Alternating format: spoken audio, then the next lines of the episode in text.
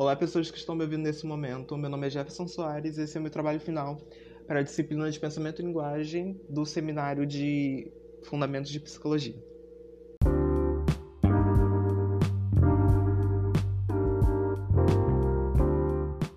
Então, inicialmente eu vou falar o porquê de eu ter escolhido um podcast e qual vai ser o meu objetivo com esse trabalho. Né? Então, eu escolhi um podcast por conta de ser eu acredito que seja uma das formas mais fáceis hoje em dia de usar meme. E o pouco que eu sei, já basta para saber o que eu acho de você. Você não tem vergonha na cara. Não tem vergonha na cara? Não, brincadeira, mas tipo assim, hoje em dia eu acho que é uma das formas mais fáceis e didáticas da gente passar uma informação rápida e que a pessoa consiga absorver aquela informação e refletir sobre aquela informação. Porque eu, particularmente, não me dou bem com texto, não gosto de texto, não gosto de ler, entendeu? Um erro lá da educação, do ensino fundamental, entendeu? Não gosto de ler, entendeu? Então, eu acredito que esses meios de comunicação, tipo assim, assistir uma palestra, ou ouvir um podcast, ou enfim, tudo que seja ouvindo ou assistindo me atrai mais e eu consigo ter mais atenção com aquilo, né? Eu, eu prendo mais atenção. Né? E eu acredito que seja assim com a maioria das pessoas. Então acho que um podcast, eu gravando podcast, a minha mensagem vai ser passada com mais facilidade do que se eu escrevesse um texto, né, nas normas da BNT e tudo mais. E o objetivo, o meu objetivo com esse trabalho é falar o que eu entendi dessa matéria e como eu vejo pensamento e linguagem sendo aplicado na prática, né? E como eu enxergo, com base nas minhas vivências, coisas que podem servir como exemplo da, de pensamento e linguagem sendo aplicado na prática, sabe? Enfim, espero que vocês gostem. Logo depois dos reclames do Play Play. Ligue para Top Term e aproveite a pro... Né, eu venho do curso normal, então algo que me interessa bastante é quando fala de Piaget, né? Eu passei três anos da minha, da minha vida ouvindo Piaget das 7 horas da manhã até meio-dia.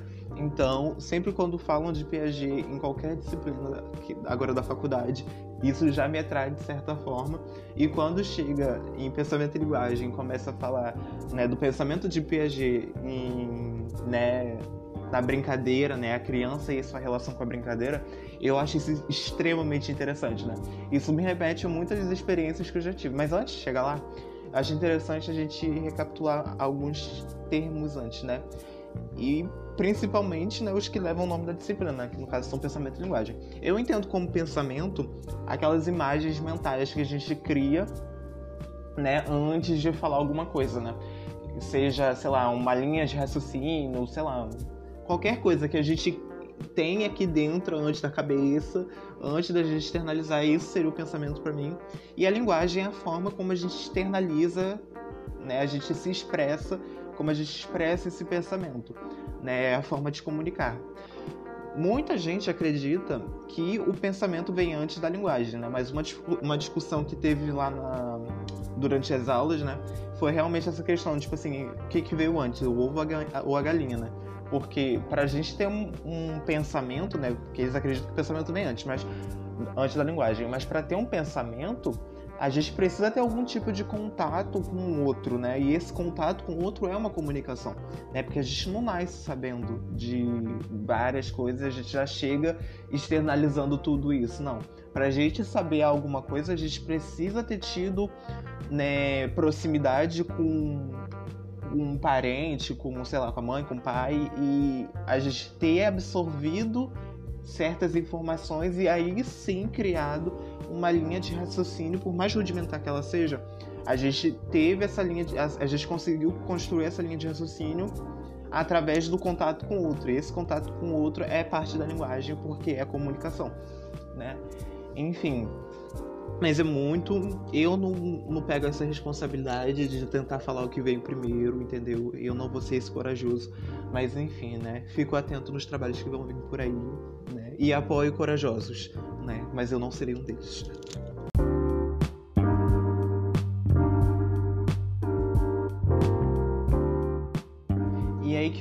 Muito interessante, né? Porque teve um cara, né? Não sei, na verdade, não sei se foi um só, né? Mas eu vou falar de um só.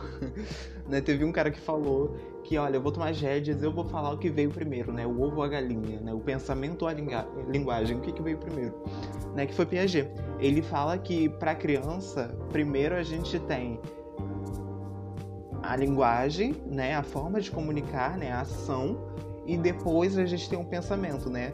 E isso é muito interessante que a gente vê isso claramente nas brincadeiras e principalmente nos desenhos, né? Porque a gente vê, sei lá, um desenho de uma criança é, todo pintado de, sei lá, amarelo, entendeu? Querendo ou não, do nada um galo, né? Três horas da manhã um galo. Mas enfim.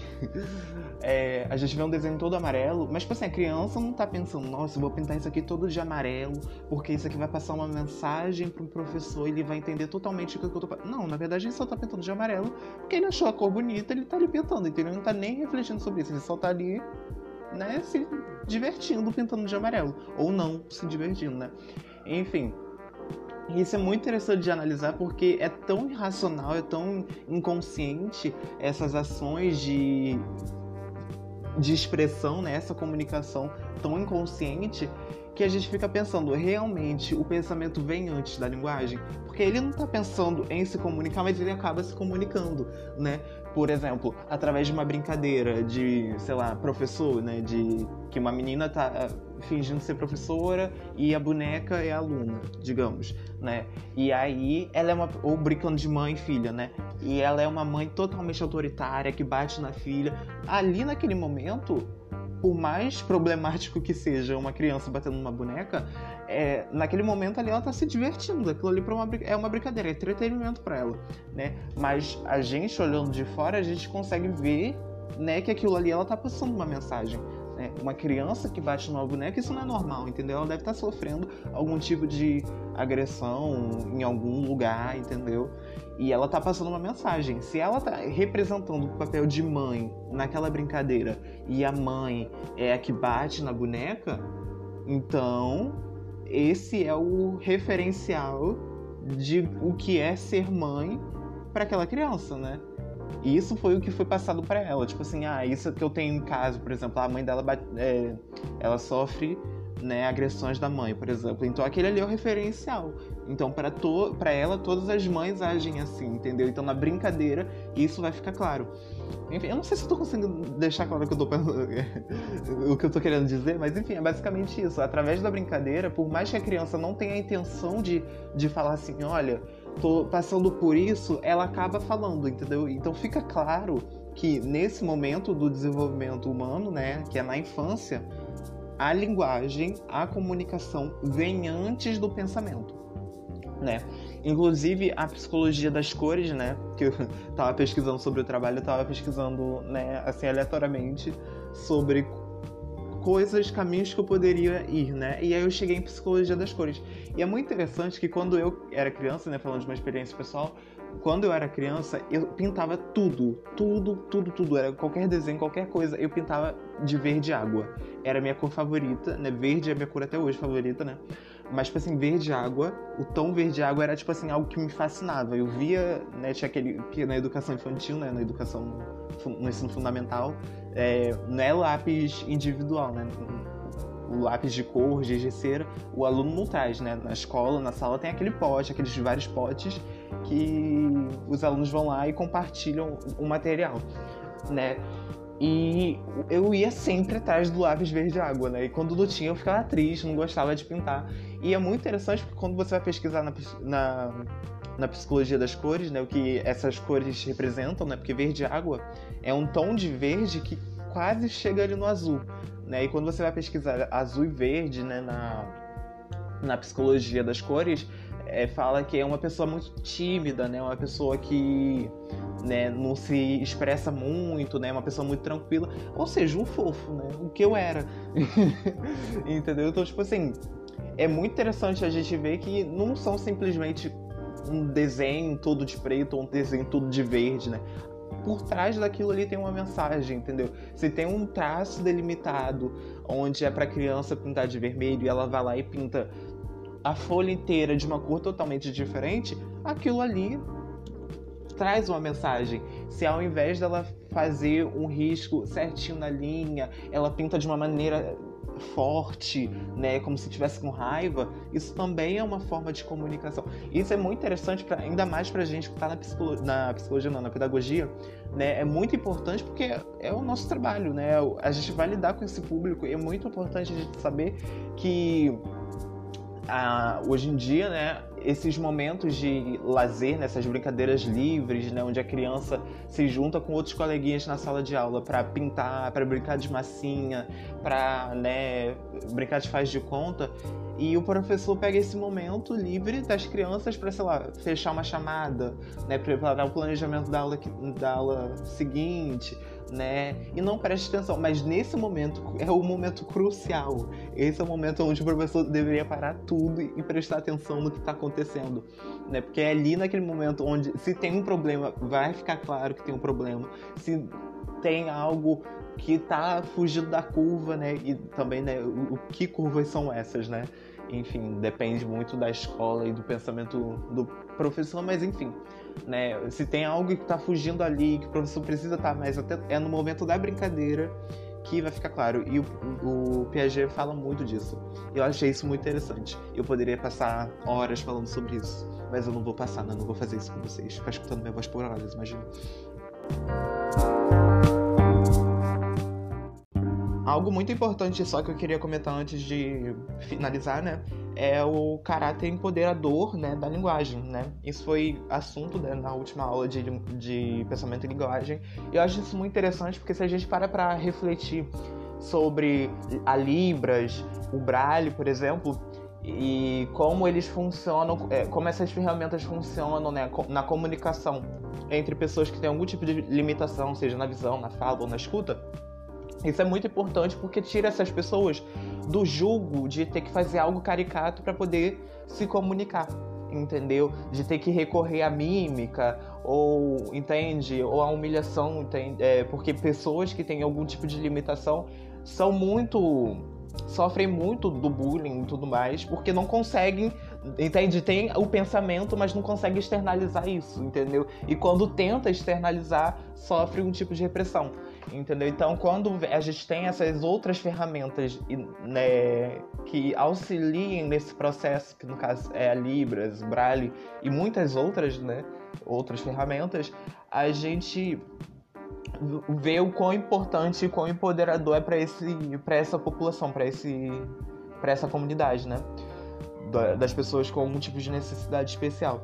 Isso é muito importante, esse caráter, né, empoderador e também né, do, das pessoas que são analfabetas e quando a gente lembra de Paulo Freire, do trabalho dele em Angicos, né, das 40 horas em Angicos, e a gente vê que a, depois do momento que ele alfabetiza em 40, 40 horas, e não só alfabetiza, mas também dá o, o, o suporte, o embasamento político, né, por mínimo que seja, né, ele dá uma base de direitos né, humanos, e ele, a gente consegue ver a mudança política que foi nas próximas eleições, né, depois das 40 horas de Angicos. E eu acho que é por isso que a gente hoje em dia passa por um momento de que a gente não a gente, a gente que eu diga, né, a gente Brasil, né, a maioria, né, a, a, massa, né, por isso que os governantes têm tanto medo de Paulo Freire, porque eles entendem o poder do que é a educação e do que é é, é, esses instrumentos de comunicação e dessa acessibilidade à informação. Ele sabe o que, que faz numa população, né? Ele sabe que se a informação chegar lá no em Angicos, se chegar aqui na comunidade, na periferia, ele sabe que a a política vai sofrer uma grande reviravolta, entendeu? E nem é isso que eles querem, entendeu? Quem tá no poder quer continuar no poder, entendeu? Não existe isso de, ah, gente, olha, vocês podem votar em mim, quando eu chegar lá, eu vou fazer a mudança, entendeu? Vocês vão entrar na universidade, vocês vão. Entende? Isso não existe, entendeu? Isso não existe de tentar de um político, de uma pessoa que está no poder, na dominância, querer que a informação chegue a vocês. Porque se a informação chegar aqui na periferia, ele sabe que o, poder, o local dele, social, está ameaçado. Entendeu? Então é muito importante esse caráter empoderador, esse caráter humanístico da linguagem, né? E é isso. A frase do dia é: faça igual a bolsa de valores, valorize as ações e não as palavras, caralho. Se liga, hein?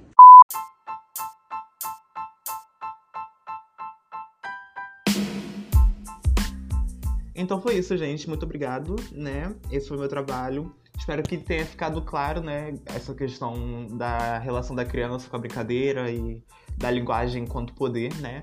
Essa foi a mensagem que eu queria passar, né? Porque tem muito aquele negócio, na cabeça é perfeito, mas na hora da gente falar se embola e alguma coisa, né? Mas eu espero que tenha ficado claro e não tenha nada de errado, pelo amor de Deus, né?